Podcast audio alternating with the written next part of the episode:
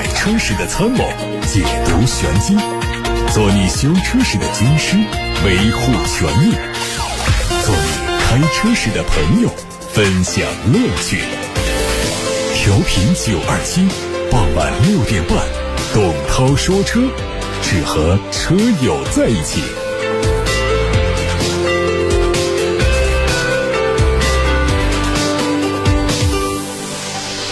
一起来听新闻。乘联会最新数据显示，二零二三年一月乘用车市场零售量达到了一百二十九点三万辆，同比下降了百分之三十七点九，环比下降了百分之四十。无论同速增速还是环比增速呢，都是本世纪以来元月份的最低数据。车市没有实现一月份的开门红。一月份车厂的批发总量是一百四十五万辆，同比下降了百分之三十三，环比下降了百分之三十五。受新能源市场拉动影响，部分车企的表现分化明显。乘联会表示，因为车购税等部分政策到期，加上春节放假时间引导消费需求前置，行业终端价格持续下滑，刺激需求。春节前两周车市销量暴增，但新能源车型前期涨价过多，订单较少，再叠加特斯拉等头部企业降价，造成消费者的观望情绪，环比下降很大。另外，前期疫情防控对于燃油车营销体系、人群基盘影响更大。疫情爆发以来，新能源的渗透率出现了超预期上涨，在疫情防控政策调整之后，也出现了一定的自然回落。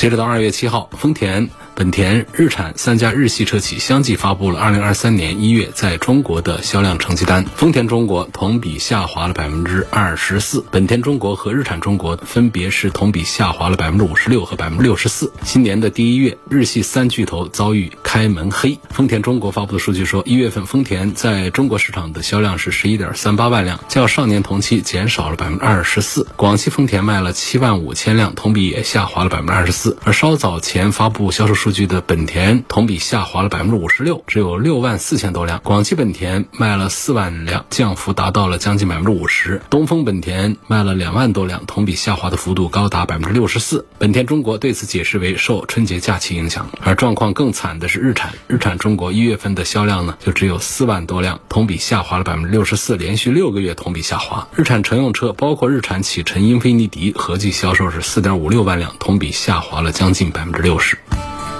经过几个月的谈判，雷诺集团和日产汽车董事会宣布达成了联盟重组的框架协议，两家企业将分别持有对方百分之十五的股份和投票权。日本媒体说，这笔交易标志着汽车制造商之间不平等协议的结束。另外，双方还详细介绍了在欧洲、拉丁美洲和印度等地市场的新合作项目。据了解，联盟重组的最终协议签订会在今年的一季度末之前达成，交易会在今年的第四个季度完成。新协议会持续十五年。对于这次日产和雷诺重启联盟，双方表。表示重组将加强双方二十四年的合作关系。行业称，经过这次重组，日产在经营独立性上可能会获得更大的话语权，而雷诺愿意就持股比例做出让步。除了缓解双方长期紧张的投资关系之外，更重要的是欧洲电动化的进程正在加快。对此次联盟重启，雷诺 CEO 表示，这次合作将会为双方带来数亿甚至数十亿欧元的利润。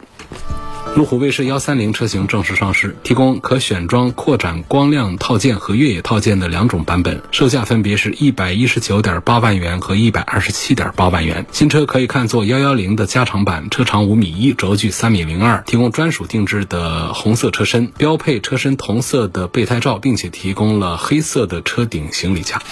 上汽大众的新款途岳迎来了首发亮相，可能在今年的二季度上市开售。作为中期改款，前格栅调整成了网状，并且换上了双层矩阵式的 LED 大灯，很像小途昂。车尾最大的变化是采用了贯穿式灯组，新增的皓月黑外观套件，在格栅、外后视镜、排气口、车顶行李架、侧标等位置都采用了亮黑色的涂装，彰显年轻时尚的个性化属性。内饰细节上的变化在于中控台门板采用更多软质材料做包裹。空调出风口用上了银色的装饰条点缀，配上了最新的 iQ 智慧互联，还支持手机互联的功能。1.45T 的老款发动机被全新的一点五 T EVO 发动机所取代二点零 T 的低功率发动机继续得到保留。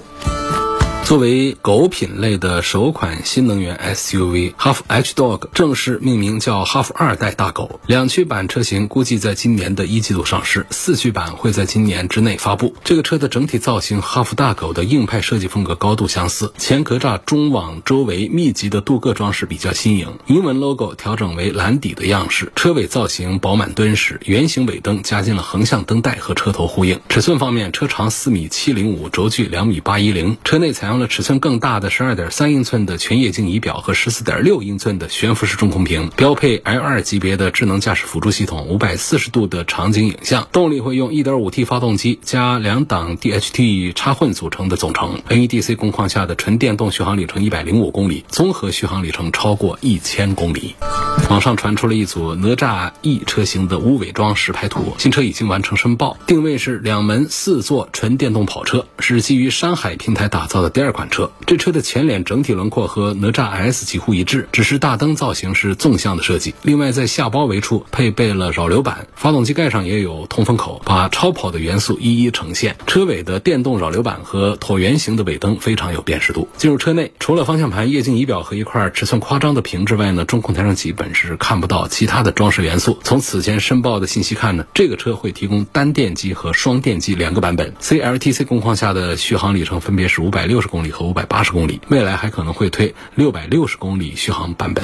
根据吉普官方的消息，全新一代大切会以进口车的身份引进到中国市场，将在近期开启预售。随着广汽菲克的倒闭，吉普品牌中国市场策略迎来大转变。全新一代的大切诺基的引进，正是在这个新策略之下的产物。这次引进国内市场的是插混版本，外观相比老款七孔中网变得更加修长，并且和前大灯连接，LED 灯组的造型也更细长，保险杠的开口更大。尺寸方面，车长四米九一二，轴距两米九六四，整体更加修长。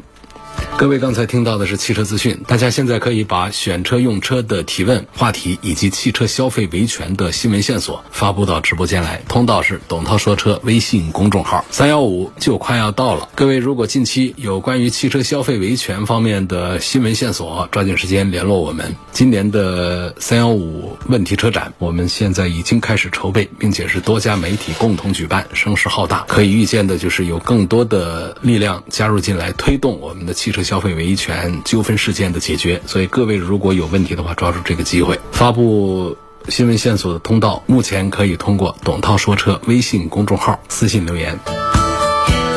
看有个网友的留言说。二零一五年买的捷德精英五座版，目前开了十一点五万公里，车况良好。那现在还可以卖多少钱？另外呢，他希望能够讲一讲这个新国标油。发现最近呢，油耗啊降低了，之前是六点七升油，现在呢可以跑六个油，它的路程是三十五公里。问这个事儿，好，首先我们说一下它这个捷德，因为这个捷德现在已经停产了，所以它保值也会稍微差一点。精英五座版本呢，差不多当时。只是十五六万的车，现在十一万五千公里是个正常里程数，卖七八万块钱吧。这是对这个车的估价不准啊，但是在这左右也跑不了太远了。新国标油这个事儿呢，怎么来解读它呢？首先你说的最近发现油耗降了，原来是六点七升油，现在是六个油，我觉得很挺意外的。因为我几个车平时用的话，就是新的国标油上了之后，我是觉得油耗增加了的，增加的幅度呢大概在一升左右，不超过一升吧。这个我也没有具体的做过实验，准确的测算过。那那你是怎么就降了油耗的？这个我是不大清楚。就是我按照我自己的亲身经历讲，应该是油耗是有一点增加的。那么实际上呢，关于新国标油呢，是有一些东西跟大家探讨一下，就是有一些传闻说什么保质期短、不耐烧，还有很多方面的一些说法，有一些质疑，有一些传闻。国六 B 汽油，其实这个国六 B 汽油呢，你说它保质期这个问题，说只有一个月三十天，我觉得。不用太在意这一点。网上的一些信息普遍是以国六 B 汽油加了一定量的乙醇作为依据来说，因为乙醇它有个亲水性这个知识点，于是就得出一个论点，那就是这个国六 B 汽油一定要在一个月之内用完。我觉得首先一点呢，就是它这个汽油的乙醇的含量呢。只是在百分之十，这个含量呢很难讲它是一个增加还是一个减少，因为按原来的一个标准是百分之八到百分之十二，现在是强制要求固定在百分之十。当然，新国六 B 的其实它有这个乙醇的添加，也有普通汽油，但它都要满足一个排放的国六 B 的一个标准的。那么这个百分之十的这个乙醇呢，它在汽油里面也不至于说就按照这个乙醇的一个挥发期啊、吸水的这么一个分层的一个情况，我们就说它必须在三十天之内。就是实际大家用用的话，应该不会出现三十天不用完就会导致我们车辆出现什么故障这些问题来说的。我觉得不用太担心这一点。但是呢，确实这个汽油也不能放得太长，因为乙醇的亲水性也还是有的。那个三十天这个说法太苛刻了，搞得大家加一箱油之后呢，用车不多的就天天的担心这个。实在是没有必要的。至于说这个动力下降、不耐烧这些问题呢，就是我是感觉它油耗高了一点，这是我个人的一个体会。它是不是真实的，这个还不是一个实验数据，不权威。所以耐不耐烧这个事儿呢，看大家各自的感受。因为大家现在都已经整体切换了，每一个车主都有发言权。至于动力的下降呢，其实我是体会不明显，因为按照说法就是酒精的热值啊，它没有汽油大呢，它加了百分之十之后呢会。导致这样的一个动力会下降，但是相对我们大多数地区原来就已经是在用乙醇汽油的来说的话，我觉得这一点不至于让大家感觉到动力下降。那早前从从全纯汽油我们切换到乙醇汽油的那个时候呢，是会有一点这样的印象的。但是在乙醇汽油里头，百分之八的乙醇汽油和百分之十含量的乙醇汽油，你说我能在动力上体会到新国标汽油它没劲儿了，动力下降？我觉得这个心理作用更多一些。其实呢，这个新国六 B 汽油呢，更主要的就还是体现一个环保的一个效果，这是国六 B 汽油的一个重点。环保，看大家是不是都是比较在意这样的一个点？怎么来理解这个事儿呢？就是国六 B 汽油里面呢，它会让碳氢化物的含量会有明显的下降。明显下降之后呢，我们车辆的排气管里面排出的这个废气的总量它会下降。这个是对于整个社会。是有好处的，对于我们车主来说呢，也是对我们环保在做贡献。但实际上，在我们用车当中，这个体会，不管是动力上啊，还是其他的一些方面，其实体会并不明显，区别并不大。大家也不用相信网上的那些短的保质期啊、动力下降啊那么多的一些谣传，然后呢就。对这个国六 B 汽油不放心，甚至有抵触，甚至去寻找那些无醇汽油啊这样的，找一些小加油站呢来躲避这国六 B 汽油，这是大势所趋。国家推出这么一个政策来呢，也是经过了长期的部分地区的实验论证之后，在全国范围来推广的。我觉得大家欢迎它愉快的接受新国六 B 汽油吧。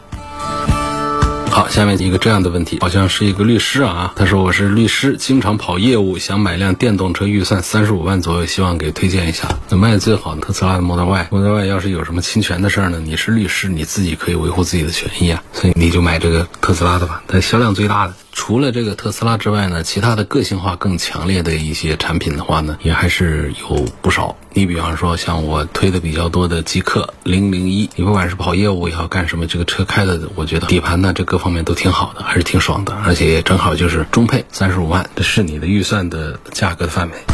有一个消费投诉。涉及到的是东风风神的奕炫 GS，说这是二零二零年八月二号买的，因为机油品质问题导致车子坏了，开不了了。有一句话这样写的：二零二二年十月七号在 4S 店做的保养，今年一月二十九号车子出故障。拖到四 S 店查原因，二月七号给出的结果是机油品质问题导致涡轮增压器出现故障。那么就要了解加的这个机油是不是有品质问题。在四 S 店加机油，如果是有品质问题，四 S 店要承担责任。那么我们如何判定现在出问题的这个机油就是当时在四 S 店加的？因为车我们从十月份做完保养之后，自己已经用了几个月。所以要把这件事儿说清楚，其实也还是比较麻烦的。仍然是一个消费投诉案例，我们保留下来，到时候会有记者跟你联系核实。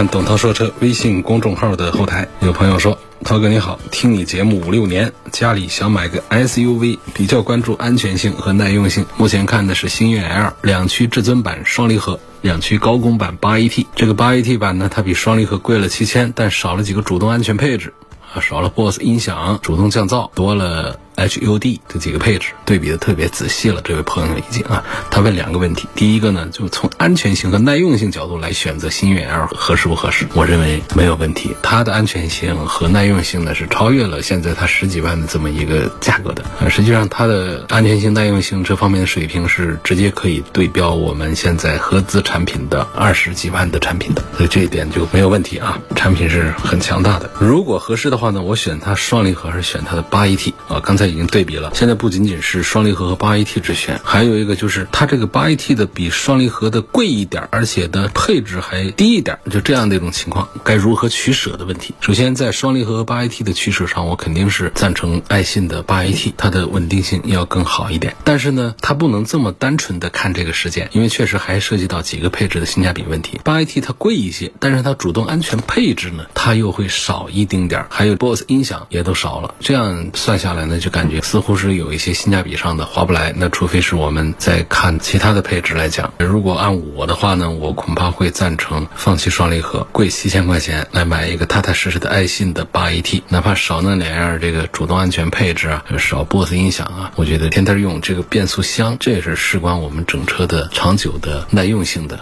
一样东西。至于音响，咱们可以后面再去改，或者是它本身的这个音响的品质呢？我听过，就是我们对这个音响的要求不是太高的话呢，它其实也还是可以的。低配的是六个喇叭，一般都是八个喇叭起，还有十个喇叭的，喇叭的品质各方面做的都还是不错。不像有些车就素车不改音响，完全没有办法听。所以在这个地方呢，就还有一个就是几样主动安全配置。实际上呢，我们常开车的朋友呢，习惯了就好；就不习惯的话，对于它多的那几样主动安全配置呢，其实很多人。还是不一定会喜欢它，或者不一定觉得它实用。比方说车道偏离预警啊，车道保持一下下的来提醒我们的驾驶员，实际上大家恨不得都把它给关掉，聚精会神的自己来开车的话，实际上更加有把握一些。当然说能够全的话更全，比方说我们干脆就买它的高配区，各方面的都有，然后又是八 AT，然后各种安全配置也都带，更加全面一点。所以我的结论啊，就是赞成八 AT。如果你在配置上不满意的话呢，不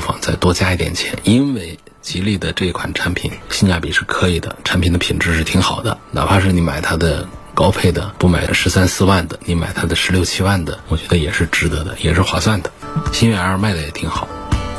有个朋友呢，希望我聊一下比亚迪推出的终身质保这个话题。说三幺五问题车展呢就要到了，这比亚迪这个终身质保的政策有没有侵犯我们消费者的权益？我想从他发布的这个政策本身来看呢，没有侵犯我们的消费者的什么权益吧。本身它是一个选项，就是你买这个车，你们之间其实就是在达成一个协议。你不能接受，你其实可以不买这个车。包括那个奇瑞不也推了一个终身质保的一个项目吗？终身质保它肯定会有前提啊，他要求你一直在这儿保养，除了保养之外，你很可能还有其他的消费，而且每一次保养都会让他赚钱。你如果说是两个人去、三个人去，你还给他带了流量去了。他要求你终身质保的这个终身期间，你都要到店里去保养。这个事儿本身在这个事件上挣到的钱，然后呢再来填那个，如果说出现了质保问题、质量问题需要赔偿的，已经把这个坑给填进来了。这其实有点类似于保险的原理，就是收大多数人的钱不用赔，要赔的话也是少量的赔，这挣下的就是利润。其实这个奇瑞这个账算的挺精的，当然确实。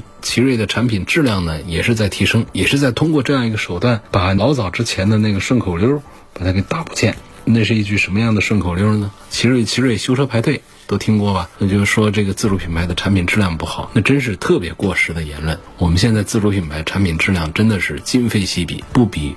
合资产品的质量差，我们的自主品牌当中很多都做了高端品牌，他们的一些设计感、品质、性能都已经超越了同价位的合资产品很多很多。其实各位更多的可以关注一下我们自主品牌，尤其是我们新势力造车，这个大家都有共识了。你新势力造车有奥迪店，它被旁边的这个新势力造车企业逼成什么样呢？我们在网上看到过照片吧？四 S 店里面拉横幅说我们家也有电动车。其实奥迪做电动车挺早啊，就推易创听这些。那对不起，不买账，不买传统品牌的豪华不豪华的，就是你的电动车、新能源车，你就卖不过我们新势力的这些品牌。新势力的品牌当中是以特斯拉为代表的这些，那卖的那真是风生水起，它抢的很多的燃油车的市场。网友问：你对东风风神浩瀚？有没有了解？这个没有了解。新一代产品主打年轻化，我现在对它知道的就非常有限。目前我们看到过一些图片做的伪装，正在做极寒的测试，看过一些，还不是用那 1.5T 的一套动力，具体信息我们不清楚啊。希望讲解一下领克零九的缺点，以及买它的哪一个配置会比较好。我首先讲就是，其实我还是比较推荐领克零九，因为这个车认可它产品品质各方面做的都还是不错。我们可以把它看作沃尔沃的九零，但是呢，它只要二三十万的一个价格。这个车它是不是就是一个换标的一个叉 C 九零呢？这又不成立，因为它身上呢就还是有一些缺点，比方说它的悬挂，它就还是跟这个沃尔沃的叉 C 九零是要差一些，悬挂跳动不好，包括它的噪音的控制、发动机的噪音的控制啊等等，反正你瑕疵肯定是有，但毕竟它的价格是。打对折的，它的基本素质是不错的，就是相当于一个沃尔沃的 x C 九零的这么一个基本平台、基本素质。因此呢，它性价比仍然是非常高的，推荐指数仍然是很高的。缺点刚才已经说过了，发动机的噪音的问题、底盘的品质问题还是要差一些的。内饰用料普通，这个更不用说了。平安和财宝差距六七百，到底准备买哪一个呢？这不好推荐。保险这个事儿，谁家理赔快呀，干什么的？其实我也不了解。大家可以说一说，是赞成平安还是财宝？吉普的牧马人四 E 混动版稳定不稳定？城市用车多，推荐牧马人还是沃尔沃的 x C 九零？牧马人在城市里面用的其实就是宽大，不大好停。就是在城市里面用的牧马人其实是比较糟蹋东西啊。这个车它是越野比较好，然后越野的时候呢，我们其实不是太关注这个车的一些舒适性方面一些东西。但是你在城市里面天天开它的话，你就要注重它的舒适性。那舒适性是比较差的呢，包括它的底盘的舒适性，也包括了车内的装配的，就是工艺问题，还有用料的问题。整个它是一个很粗犷的一个风格，在城市里面就天天你面对的这样。一个车是否就觉得像别人看到你的外观那样的兴奋？这可能是一个问号。但是像这样的车，你说买它的混动版本的话呢，我确实是不敢推荐它的。我觉得本身呢，吉普家的产品质量它控制就不大好。这个混动呢，又不是它所擅长的，硬生生的为了应对总体的一个排放政策的问题，为了应对政策推这么一个混动版本，咱们把这车买了，那后期好不好用、爱不爱坏等等，这都是问题。说逍客这个车，如果后排的空间再大一点点，那么这个车的销量就会更好。本身这个车现在路上跑的就特别多，是不是这样？你再大一点，那不成个奇骏了吗？对不对？反正在中国市场上呢，它只要是空间大一点，它就比空间小一点的卖的要好一些。但为什么这个奇骏它空间可以都卖不动呢？是前面的狂妄自大的营销导致了三缸机的这个问题一直是消散不了。那么其实日产这个品牌的号召力呢，现在也削减了不少。不过呢，仍然。还是有很大的能量，于是呢，大家想要一款城市 SUV 的时候，哪怕小一点的逍客就成了一个首选项。这是导致逍客销量还可以的一个原因。就是在日产的这个品牌的内部的话呢，奇骏的一些用户就给了逍客，因为逍客它没有用三缸机，它用的是四缸的2.0的自然吸气的一个动力，再配一个 CVT，这是日系车比较惯用的、很成熟的一套动力系统。那么在这个车上，你除了说它车子小一点，因为本身人就是一个小型 SUV。它不属于紧凑，奇骏就是紧凑级 SUV，它本身就小型的一个 SUV，因为空间小一点，这是我们应该接受的。本身人家价格就是定的这个小十几万嘛，这样一个水平。那实际上在我这儿推荐的指数也并不是很高，因为按照现在我们的降价的这个序列来讲的话呢，实际上四米六左右的一些 SUV 还是在空间上家用更加正常一些。那么一些低配的版本经过优惠之后，其实跟日产的逍客也就贵不了多少了。所以我对逍客平时推荐也不多。奥迪 Q5L 和宝马 X3 该怎么选？Q5L 和 X3 当中呢，我觉得可能 Q5 呢给大家的综合这个印象呢没有 X3 的那么好，因为宝马这两年呢它确实是势头又在往上攻，不管是它的这个五系也好，还是叉三也好，口碑啊、销量啊。都还是做的很不错的，而本身在这个产品的综合品质这个方面、综合素质方面、综合性价比方面，叉三的口碑也确实是比另外一左一右的两个竞争对手是要强一些的。奥迪的 Q 五呢，它其实更多的是胜在于它的价格体系上，所以它的这个销的这个量呢是比较大的。而且这个 Q 五这个产品呢，它本身车内的空间方面呢，略微的再多带一点优势。我刚才讲的就是在中国市场上，你只要这个车稍微的大一点点，它就会好卖一点点。总体上讲呢，这两个产品当中，我仍然还是推荐宝马的 x 三多过于奥迪的 Q5L。今天就说到这儿了，感谢大家收听和参与每天晚上六点半到七点半中直播的董涛说车节目。错过收听的，欢迎通过董涛说车全媒平台收听往期节目的重播音频。他们广泛的入驻在微信公众号、微博、蜻蜓、喜马拉雅、九头鸟、车家号、易车号、微信小程序梧桐车话以及董涛说车的抖音号等平台上。下次节目再会。